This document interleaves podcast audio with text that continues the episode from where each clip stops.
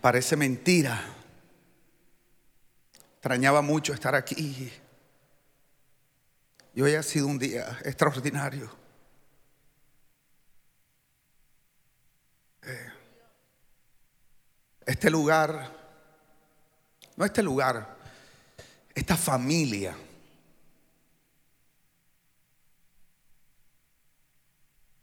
Tiene una marca de Dios muy especial. Lo que pasa es que uno se acostumbra. Uno se acostumbra a lo malo y se acostumbra a lo bueno también. Y a veces hay que salir para uno recordar lo que Dios le ha dado a uno. Esta familia, esta comunidad espiritual es extraordinaria porque está dirigida por una pareja extraordinaria. Hoy quiero agradecer públicamente al pastor Rey Matos, a quien admiro profundamente, a su esposa Mildred. Mildred es el amor con piernas. Una pareja que lo ha dado todo, son un ejemplo a seguir. Eh, cada vez que he venido a este lugar, hace ratito no venía. Una vez me trajeron para el cumpleaños del pastor. Yo era el regalo. Yo dije, mientras no me hagan salir en bikini de un pastel, no tengo problema. Ni cantar ahí. Y he podido ser testigo de, de, esta, de su historia. Y sus pastores han sido testigos de la nuestra. Hemos compartido cosas íntimas, dolorosas, hemos celebrado, y para mí es un verdadero honor estar aquí. Quiero que sepan eso, Rey Mildred. O sea, para Jesse y para mí, ustedes tienen un lugar muy importante en nuestro corazón. Espero poder honrar, honrarlos con la palabra de hoy, honrar a Dios, honrarlos a ustedes, pero sobre todo honrar lo que Dios está haciendo en este lugar y poder contribuir a lo que Dios les ha mandado a hacer este lugar. Gracias por darme el honor de estar aquí. Bendigo amigos, a Blanco, a Pachi, gente que amo mucho. Y yo quisiera pedirles que diéramos un aplauso a Dios fuerte por los pastores de esta casa.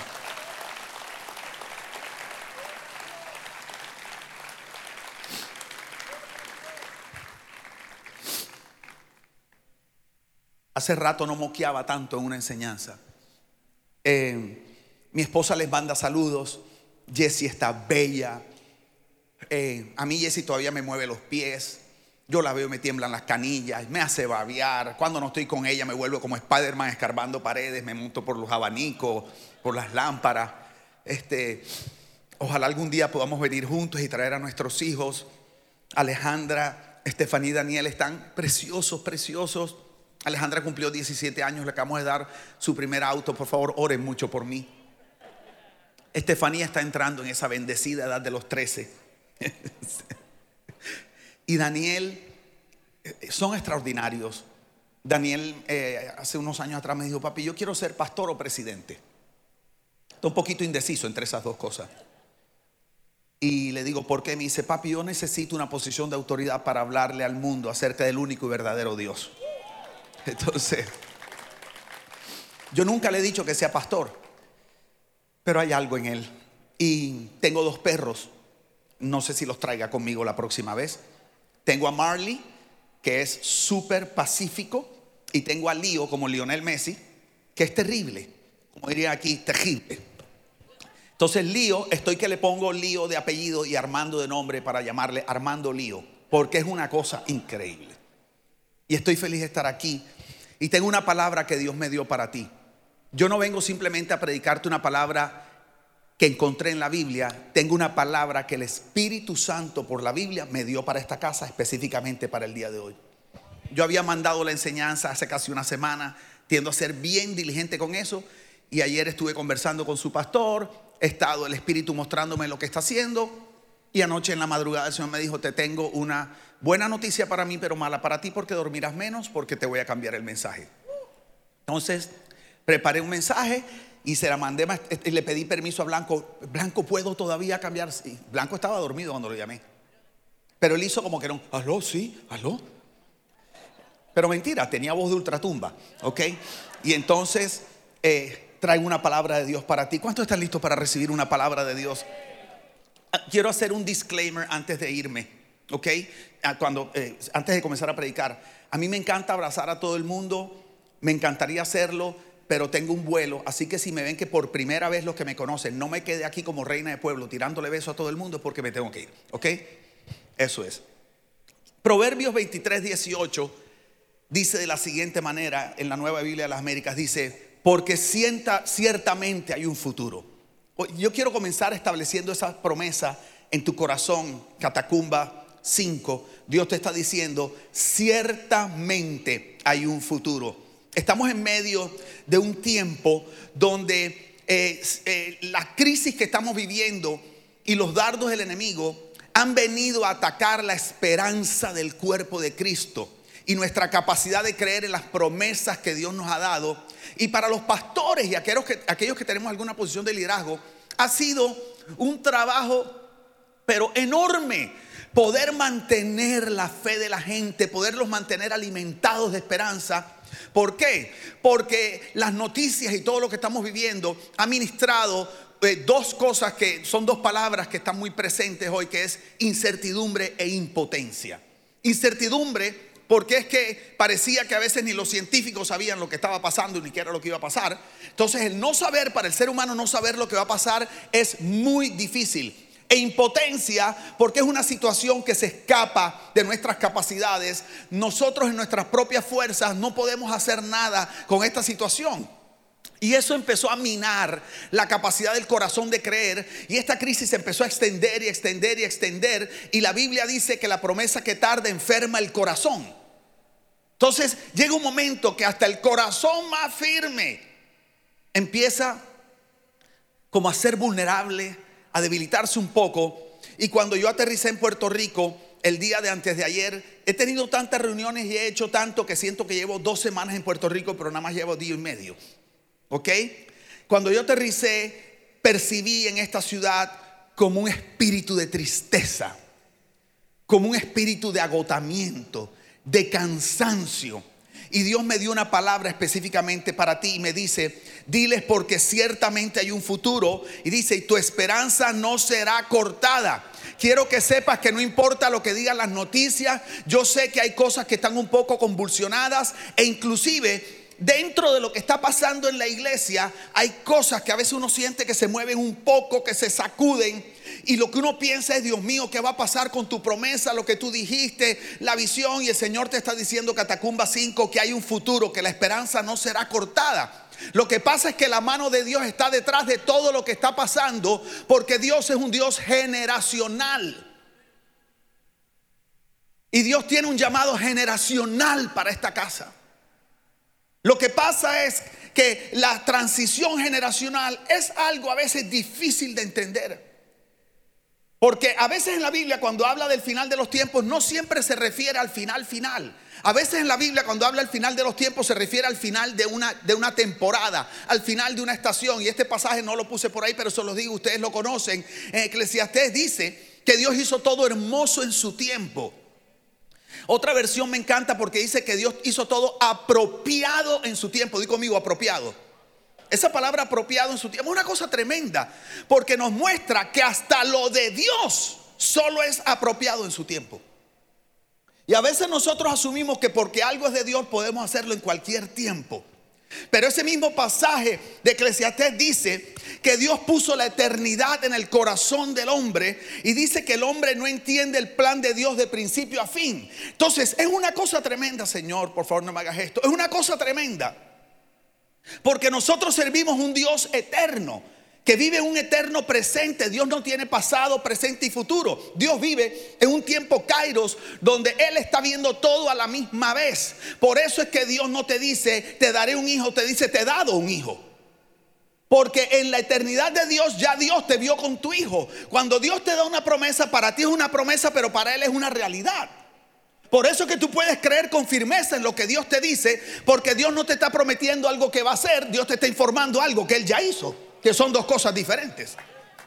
Entonces, ¿qué sucede? Que nuestro Dios eterno nos ha hecho a nosotros seres eternos, pero nos ha puesto a vivir en una tierra que no funciona, el tiempo en la tierra no funciona de acuerdo a la eternidad, funciona en un tiempo cronos, es un tiempo lineal. Entonces, nosotros estamos intentando vivir la eternidad en algo lineal. No es fácil de entender, por eso dice que el hombre no comprende el plan de Dios de principio a fin, porque como no lo vemos como lo ve Dios, por ejemplo, yo estoy viendo aquí toda la iglesia, yo los veo a todos ustedes, pero la persona que está allá en el, en el piso allá, si se levanta, no va a poder ver lo que yo veo. Él va a ver una sola línea y él va a tener que caminar, caminar, caminar, caminar, caminar hasta llegar a lo que yo estoy viendo desde aquí. Entonces nosotros a veces tenemos que vivir, vivir, vivir, vivir para encontrarnos con lo que ya Dios está viendo. ¿Me estoy haciendo entender? Entonces mira qué tremendo esto. ¿Qué pasa? Que nosotros, si queremos disfrutar lo que Dios tiene para nosotros, individualmente y como comunidad, como congregación, y ver sus propósitos desarrollarse, tenemos que aprender a discernir los tiempos de Dios y aprender a reconocer las temporadas y aprender a dosificar la eternidad en un tiempo lineal. Te voy a dar un ejemplo que me, encantaría tener aquí los implementos y la gente de Miria estar diciendo, este hombre está hablando de todo y nada está en el bosquejo. Ok, entonces, ellos estar buscando como loco cuál es el versículo que estoy sacando y todo eso. Entonces, aquí, ¿cómo le llaman a los cakes? Torta, ¿cómo le llaman? Bizcocho.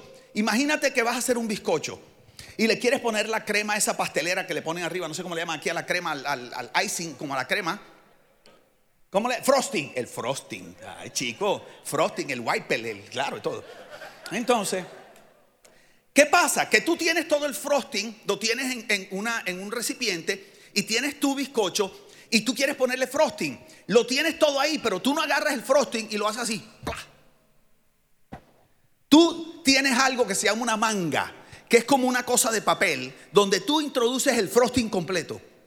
Y luego, de acuerdo a como tú quieres poner el frosting en el, bizcocho, tú vas apretando y vas haciendo las figuritas y vas poniendo el frosting de acuerdo al, al, producto final que tú quieres ver en ese bizcocho. Entonces tú, aunque lo tienes completo en esa manga, tú dosificas, no lo tiras completo, lo dosificas para que el bizcocho al final luzca como tú quieres y tenga el sabor que tú quieres.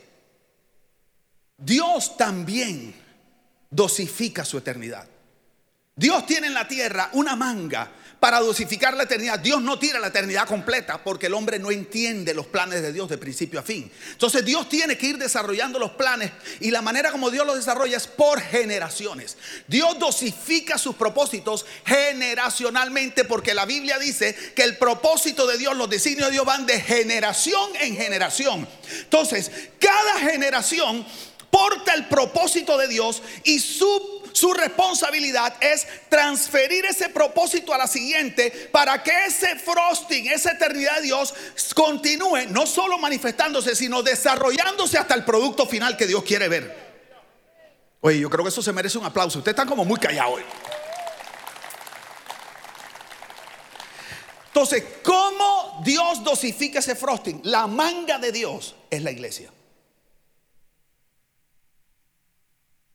Es la iglesia, que es columna y baluarte de la verdad, que es la que entiende los propósitos de Dios, o debería, y es la que debería discernir los tiempos de Dios.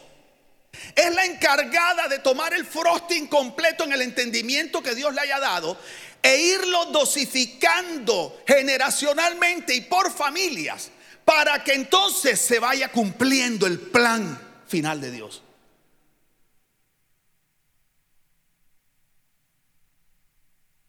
Es muy importante que una iglesia entienda cuál es su función dentro de los propósitos de Dios, que aprenda a discernir los propósitos de Dios y que aprenda a distinguir los tiempos de transición.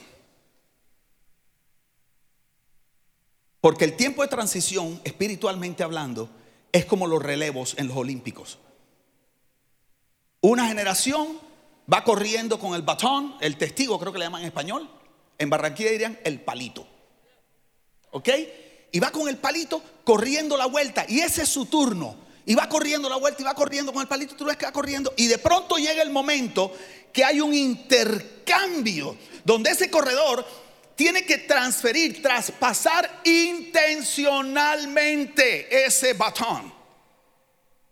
Y para eso marcan, y me gusta que aquí hay unas marquitas, en las, en las, competencias, en, en las pistas, hay una marca blanca a partir de donde el corredor puede pasarle al otro y ambos pueden tocar el palito a la misma vez. Si el corredor que va a empezar lo toca antes, lo descalifican. Y hay una marca que es marca hasta dónde es la última oportunidad que tienen para ambos tocar el palito. Y si van por aquí y el corredor que viene toca aquí, quedan descalificados. Hay una ventana, digan conmigo una ventana. ¿Qué hay? ¿Una qué? ¿No te oigo? Es una ventana. Y la iglesia no ha sido buena identificando esa ventana. No solo eso, no ha sido intencional pasando el palito. Entonces tienes pastores, líderes, generaciones que van corriendo. Tú sabes, y como no saben, ahí está la generación esperando y el tipo sigue. Y el otro se queda así. ¡Hey, hey, hey, hey! Y entonces sigue otra vez. Y mientras tanto se van frustrando los que están ahí y se va cansando el que está acá. Entonces el de aquí, la segunda vuelta como que todavía aguanta, como que todavía vamos. Y el otro, ahora sí, ahora sí, ahora sí, ahora. Y nada otra vez. Y entonces ya lleva varias vueltas y aquí va aquí. Ya casi, ya casi, ya casi.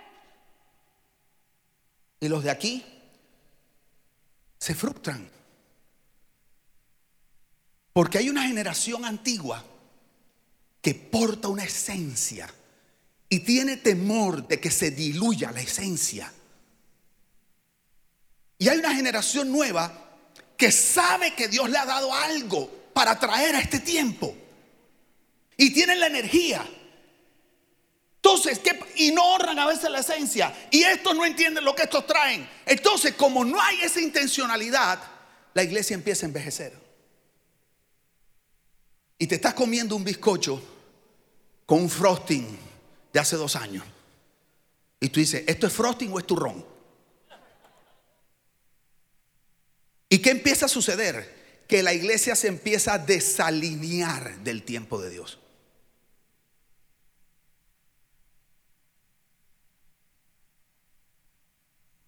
Y entonces nos salimos de lo que yo llamo el ahora de Dios. Ustedes me perdonan que no he puesto ningún versículo y ustedes me dejan que yo les hable como el Espíritu me está diciendo que les habla. ¿Está bien? Entonces, perdónenme Miria y si pueden busquen lo que les voy diciendo. Lucas 9, Lucas capítulo 9, versículo 1. La Biblia narra la primera vez que el maestro va a enviar a sus discípulos a ministrar. Lucas 9, 1. Y dice que Jesús llama a los discípulos. Esta es la primera vez dentro del ministerio, caminando con ellos, la primera vez que Él los va a comisionar. Y dice que Jesús le dio poder y autoridad. Digan conmigo poder y autoridad. Dice que le dio poder y autoridad para liberar a los endemoniados, para sanar a los enfermos, todo eso. Y después dice, y luego le dio las siguientes instrucciones. Digan conmigo instrucciones. O sea que primero que les dio poder y autoridad para toda la guerra espiritual y, y. Los empoderó. Pero luego que les dio Instrucciones, instrucciones de cómo iban a llevar a cabo la misión. El poder y la autoridad es lo que les permite tener la capacidad de, poder tener el respaldo de Dios a nivel espiritual. Pero las instrucciones son los parámetros que les van a permitir a ellos poder administrar y gerenciar correctamente lo que Él les ha mandado hacer. ¿Me estoy haciendo entender? Y les dice, no lleven bolsa, alforja, la bolsa en esa época era como, un, como una mochila, como un backpack, donde tú guardabas tu, dinero, guardabas tu comida, guardabas las cosas de primera necesidad. Le dice, no lleven, no lleven espada, no lleven nada para defenderse, no lleven capa para protegerse del frío. En pocas palabras, no lleven nada. Unas instrucciones difíciles, porque es la primera que van Y se van sin nada, sin respaldo, el respaldo de Dios y las instrucciones. Los discípulos van y cuando regresan le dan un reporte a Jesús y le dicen, ¿cómo le fue? Súper. Oye, los demonios salían huyendo, la gente se sanó, ¿le faltó algo? No nos faltó nada. Lucas 9. Luego en Lucas 22, 35, Jesús los va a mandar otra vez. Y esta es la última vez que los va a mandar antes de Jesús ser entregado. O sea, Lucas 9 es la primera, Lucas 22, 35 es la última. Yo me imagino que habrá pasado un tiempo, un año, dos años, no sé cuánto. Y dice que Jesús los llama y le dice, vengan acá otra vez. Y les dice, ¿ustedes se acuerdan cuando yo los mandé? Sí. ¿Le faltó algo? No, nada. ¿Le fue bien? Sí, no, no fue bien. Y yo estoy seguro, aquí José Víctor Dugán pensando hacia adentro, que los discípulos tuvieron que haber pensado algo similar a lo que pensamos. Ahí dice, y a ellos dijo, cuando os envié sin bolsa, sin alforja y sin calzado, ¿faltó algo? Ellos dijeron, nada, déjalo ahí. Entonces los discípulos seguramente dijeron, eso es que nos, está, nos va a enviar otra vez. Por lo tanto, nos quiere recordar las... Claro, ¿es o no? Nos va a enviar otra vez, nos quiere recordar las porque no nos faltó nada, nos fue bien. Digan conmigo, funcionó. Dilo, dilo, funcionó. Pregunta, ¿Dios obró milagros? ¿La gente se liberó? ¿La gente se sanó? ¿Se cumplió el propósito de la misión? ¿Le faltó algo a los discípulos? ¿Dios los respaldó? Y en Estados Unidos hay un dicho que dice, if it's not broken, don't fix it. O sea, si no está dañado, no lo arregle. Y la iglesia le encanta ese dicho. Yo digo que la iglesia a veces parece que le encanta ese versículo que yo le amo primera de Satanás 3:28. Más vale malo conocido que bueno por conocer. Porque la iglesia está compuesta de seres humanos vulnerables, limitados. A veces nos da temor. Y nos gusta mucho lo conocido, lo que funciona. Y los discípulos siguieron, seguro dijeron, ¿sabes qué? Esto funcionó, nos va a recordar las instrucciones. Siguiente versículo, porque quiero que lo lean ahí. Mire, ayúdeme con el siguiente, el 36. Pero no tan rápido. Ok. ¿Cómo comienza diciendo ahí? No te oigo. ¿Cómo dice? ¿Cómo dice? Pero ahora, ¿y luego qué dice? Les dijo, tomen su dinero y un bolso de viaje y si no tienen espada, vendan su manto y compren una. Entonces, pregunta, pregunta. ¿Los mandó a hacer lo mismo, sí o no? Ah, sí los mandó a hacer lo mismo. Era lo mismo. Pero eran con diferentes. ¿Por qué? ¿Por qué si iban a hacer lo mismo? Les dio instrucciones diferentes. Eso no tiene sentido. ¿Sabe por qué? Porque era otro tiempo. Por eso él les dice, pero ahora. Pero ahora. Le está diciendo, no les dice, pero entonces. Entonces, la iglesia cristiana, oye, si se lo vas a dar, dáselo fuerte. Entonces, oye. Entonces, la iglesia cristiana no es muy buena viviendo en el ahora de Dios. Le encanta vivir en el entonces de Dios. Y la gran mayoría de las comunidades espirituales hoy están fundamentadas no solamente sobre la verdad de Dios, sino sobre instrucciones que Dios le dio para la misión hace 100 años. Aquí eran dos años y era diferente. Ojo, las instrucciones eran diferentes, eran opuestas.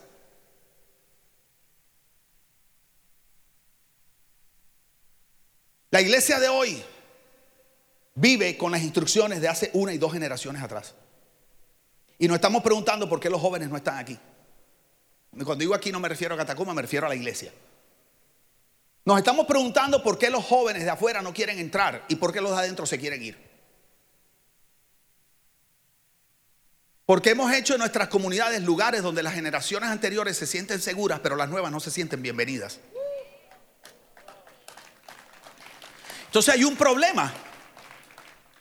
Que los pastores y los líderes en nuestro temor de que se diluya la esencia, en nuestro temor de perder lo importante, en nuestro temor de pronto diluir las verdades fundamentales de Dios, hemos terminado protegiendo instrucciones como si fueran verdades eternas.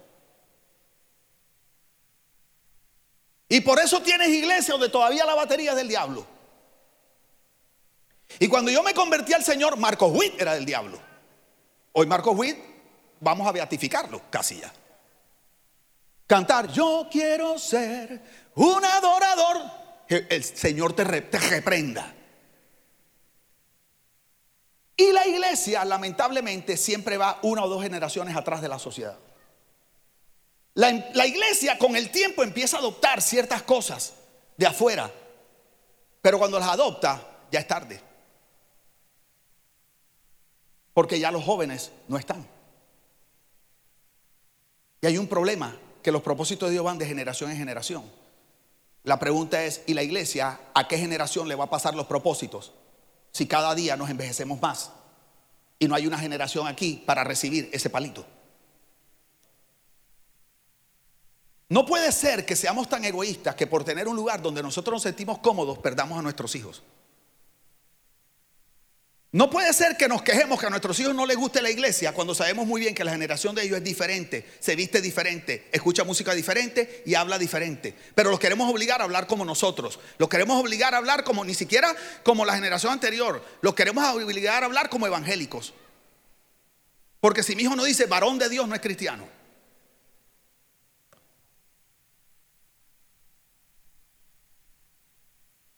Y entonces decimos, y el otro día escuché en Facebook, leí en Facebook algo que yo dije, Dios mío, o te lo llevas o te lo mando, Padre.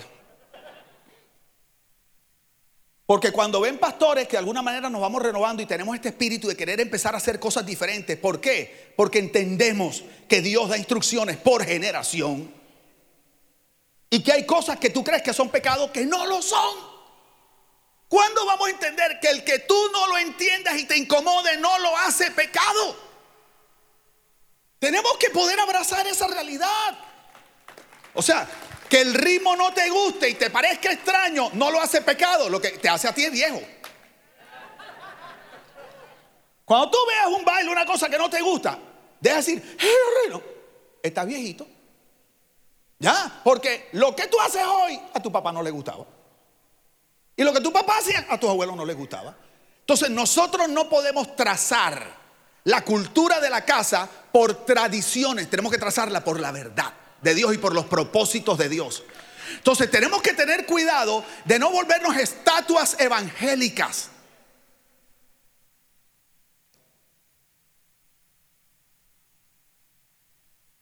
Hay un futuro para Catacumba número 5.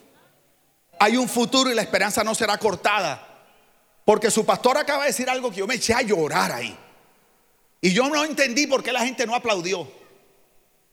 Porque hay un testimonio en la Biblia que a mí me impresiona de lo malo que es, no me acuerdo de cuál es el rey, que hace todo lo malo, hace todo lo malo, todo lo malo, y cuando el Señor le dice, ¿sabes qué? Tú hiciste lo malo, pero tú no vas a sufrir tus consecuencias, las van a sufrir tus hijos. Tus hijos lo van a perder todo, van a vivir una vida terrible. ¿Y sabes lo que el rey responde? No me importa mientras no me toque a mí. Así literalmente dice el hombre. Y a mí me impresiona que su pastor se ha parado aquí y ha dado una promesa para tus hijos, tus hijos, tus nietos, tus generaciones que van a transformar la isla de Puerto Rico, tus hijos, tus nietos, tus generaciones. Y Él les ha dado una promesa que esta casa va a ser un lugar donde ellos se van a sentir bienvenidos, identificados, que va a haber, que ellos van a decir, escúchame, ¿A dónde vas? No, yo voy a la catacumba 5, la iglesia de mi papá. No, no, no. Yo voy a catacumba número 5, mi iglesia. Mi iglesia, donde se preocupan por mis necesidades, donde se preocupan por, por porque yo me sienta bienvenido. Y para mí, un papá o un abuelo que escucha eso, lo mínimo que debería hacer es ponerse de pie, aplaudir y darle un grito de júbilo y de agradecimiento a Dios.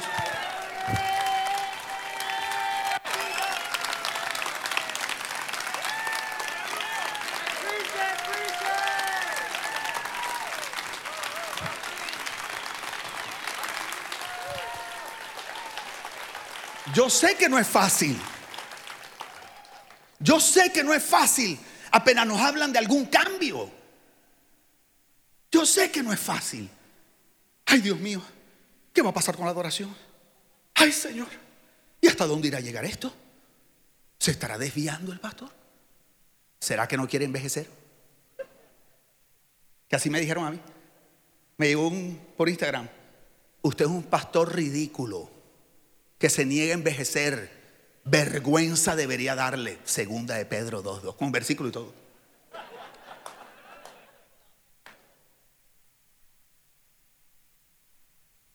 Yo quiero terminar hablándoles, o sea, mira, mira lo que voy a hacer. ¿Puedo quitar esto de aquí?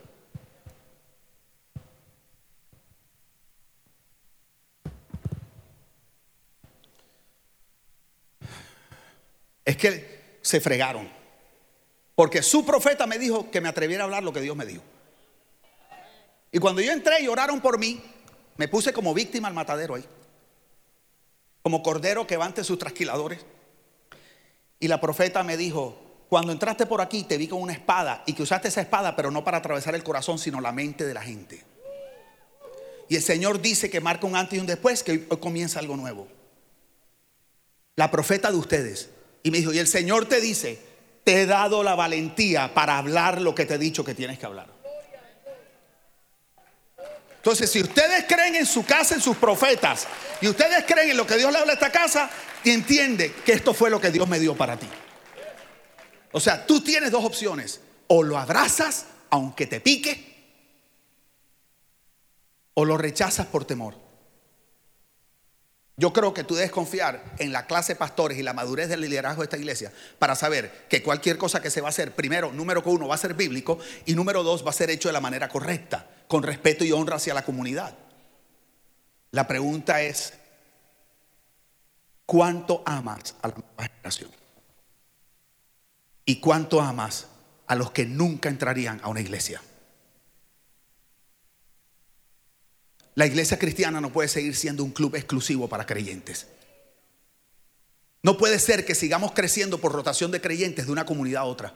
Y que cuando vienen y abren una nueva comunidad, entonces se van todos para allá porque tienen la nueva revelación. No, ahí abrieron en la esquina una iglesia, se llama el León de la tribu de Judá y tienen la revelación de los Thundercats. De verdad. Sí, con decirte que al pastor le dicen león, no, no puede ser.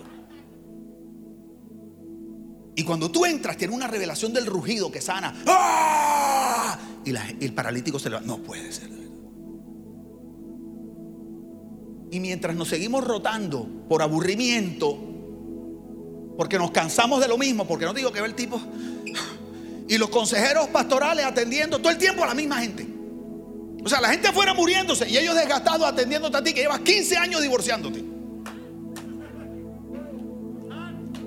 Oye, 15 años, pastor. Es que ahora sí, pastores.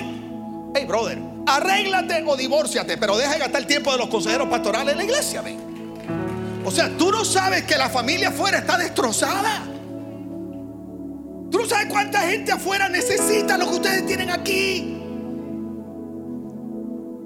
Que la solución de Puerto Rico no es el gobierno.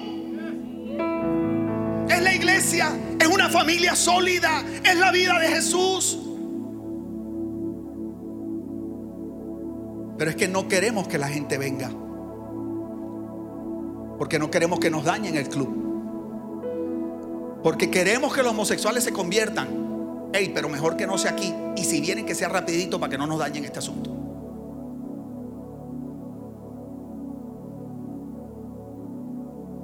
Dios hace algo con los transgender. ¿Y a dónde lo va a hacer? Si el laboratorio de transformación de Dios es la iglesia. Pero sabes, nos molesta. Seamos honestos, te lo tengo que decir. No amamos como Dios ama. Porque nosotros creemos que tolerar es amar. Que aguantarlos es amar. Te amo, lo amo, pero en el amor del Señor. Tú sabes que Jesús no habla así. Ni de un transgender, ni de un homosexual, ni de los leprosos de su época. Dice porque de tal manera toleró Dios al mundo. Dice porque de tal manera amó Dios al mundo.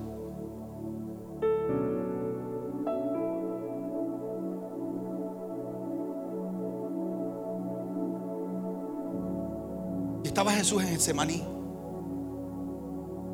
negociando con el Padre, llorando ahí, sudando gotas de sangre. Padre, si es posible, o sea, si hay una, si hay una, Busca, ¿será que habrá otro camino diferente que yo no tenga que pasar por eso, Señor? Nada. Tú sabes que Jesús no hizo eso una vez. La Biblia dice que lo hizo tres veces. Tres veces negoció con el Padre Jesús tratando de ver cómo se zafaba del, del asunto de la cruz. No era fácil. O sea, quiero que sepa, Jesús estaba negociando para ver si había otra, otra forma. Y al final dice, bueno Señor, no será mi voluntad sino la tuya. Pero hay gente, hay cristianos que creen que Jesús dijo, wow, Padre, no mi voluntad sino la tuya. Yipi. No, eso salió de ahí. O sea, salió decidido, pero por dentro estaba devastado. Y va hacia Jerusalén y se encuentra con los discípulos. Les dice, intensamente he anhelado compartir esta Pascua con ustedes. O sea, el hombre estaba conmovido por dentro con la batalla que tenía. Él sabía que eso ya, ya lo iba a hacer, pero él todavía estaba. Y en ese momento le dicen, maestro, unos griegos te buscan.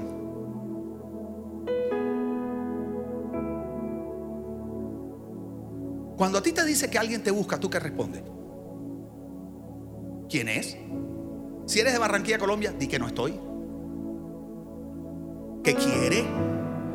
Y Jesús se voltea y dice, maestro, te busca. Y Jesús se voltea y da una respuesta súper normal. De cierto, de cierto os digo que si el grano de trigo no cae en tierra y muere, queda solo, pero si cae en tierra y muere, produce mucho fruto. Los discípulos haber quedado como, el maestro como que se intoxicó con las alcapurrias que le dimos ahorita, porque esto no se te va a olvidar nunca. Yo dejé una iglesia de miles de personas. Un edificio de 7 millones de dólares. Y Dios me lo pidió todo. Lo dejamos todo, mi esposo y yo. Y a veces no teníamos para comer.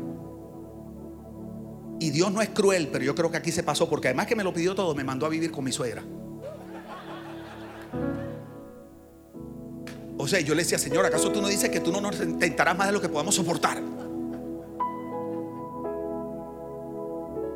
Y la gente, mis amigos, no entendían por qué. Seguro pecó. ¿Qué habrá hecho? ¿Habrá algo escondido? Vuelvo a Jesús. Te buscan. De cierto, de cierto digo. ¿Qué estaba pasando por la mente de Jesús en ese momento? Que contestó algo tan aparentemente ilógico. Bueno, te voy a decir, lo que pasa es que a Jesús no le dijeron, maestro, te buscan. Le dijeron, maestro, unos griegos te buscan. Y en la Biblia, cuando habla de griegos, los griegos representan en la Biblia todo lo que no es judío. Es como cuando dicen judíos y gentiles, dicen judíos y griegos. Jesús todavía venía con la cosa por dentro de la cruz, lo que iba a tener que soportar. Y en ese momento lo dice, te busco unos griegos. Y en la mente de Jesús, él se imaginó como una balanza, de esa donde pesan dos cosas para ver qué pesa más. Y en un lado de la balanza, él puso todo lo que él pudiera lograr si no moría. Y la Biblia dice que en los tres años y medio de ministerio, dice que ni todas las páginas de todos los libros del mundo pudieran contener los milagros que hizo Jesús. Imagínate lo que hubiera hecho si hubiera vivido 40 años más. O sea, una locura, un nivel súper alto de productividad espiritual. Eso lo puso de un lado. Y del otro lado puso a esos griegos. Pero esos griegos representaban todas las generaciones y todas las naciones que no eran judías. Si ves, en esos griegos estabas tú y en ese griego estaba yo.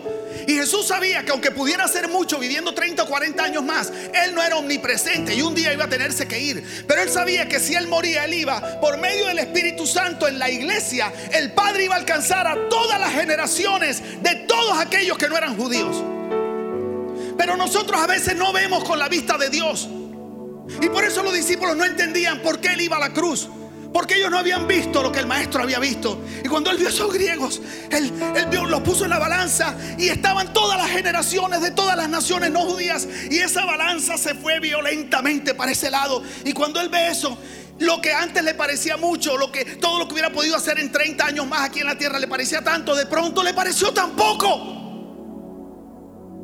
Y por eso dice, wow, ahora entiendo. De cierto, de cierto les digo que si el grano de trigo no cae en tierra y muere, queda solo. Imagínate que eh, se le pareció tan poco que le pareció como nada.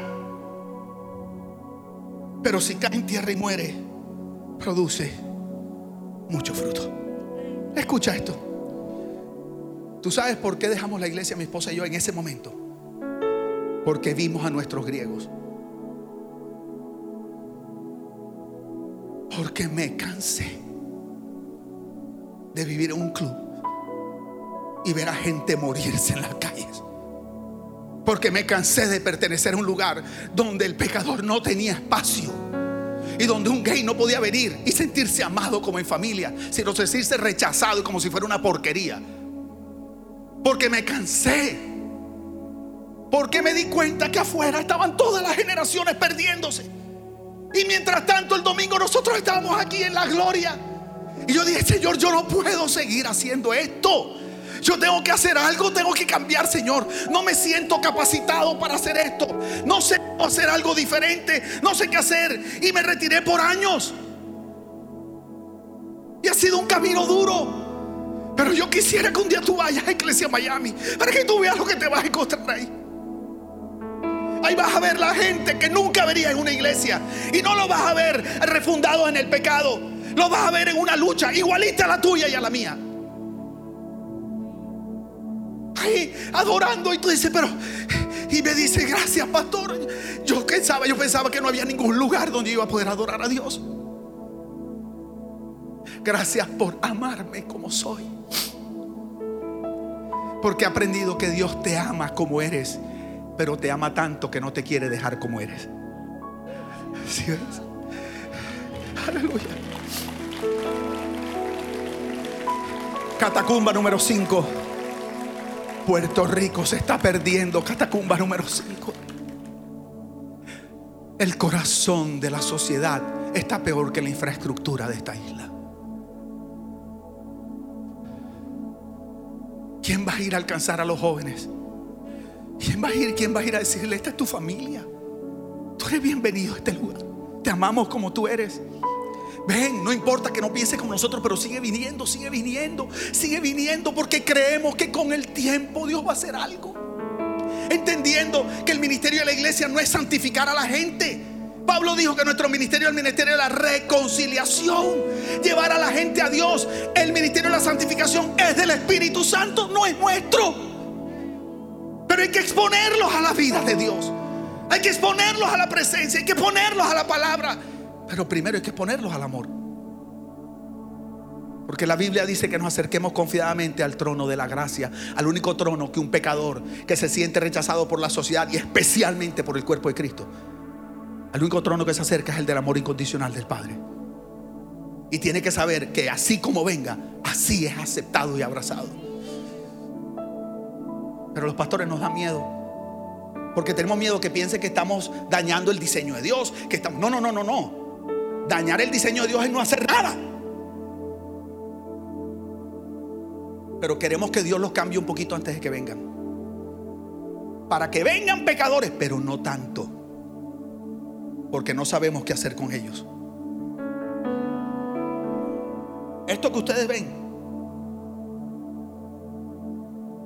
Esto tiene un propósito. Todo esto tiene un propósito. Es ser como Jesús. Que se hizo como nosotros. Se identificó con nosotros. Para conectar con nosotros. Y que entendiéramos su mensaje. La pregunta que te hago, Catacumba 5. ¿Hasta dónde estás dispuesta a ir? Para representar el corazón de Dios y transformar tu sociedad, tu isla y ganarte a tus generaciones. Dios te bendiga.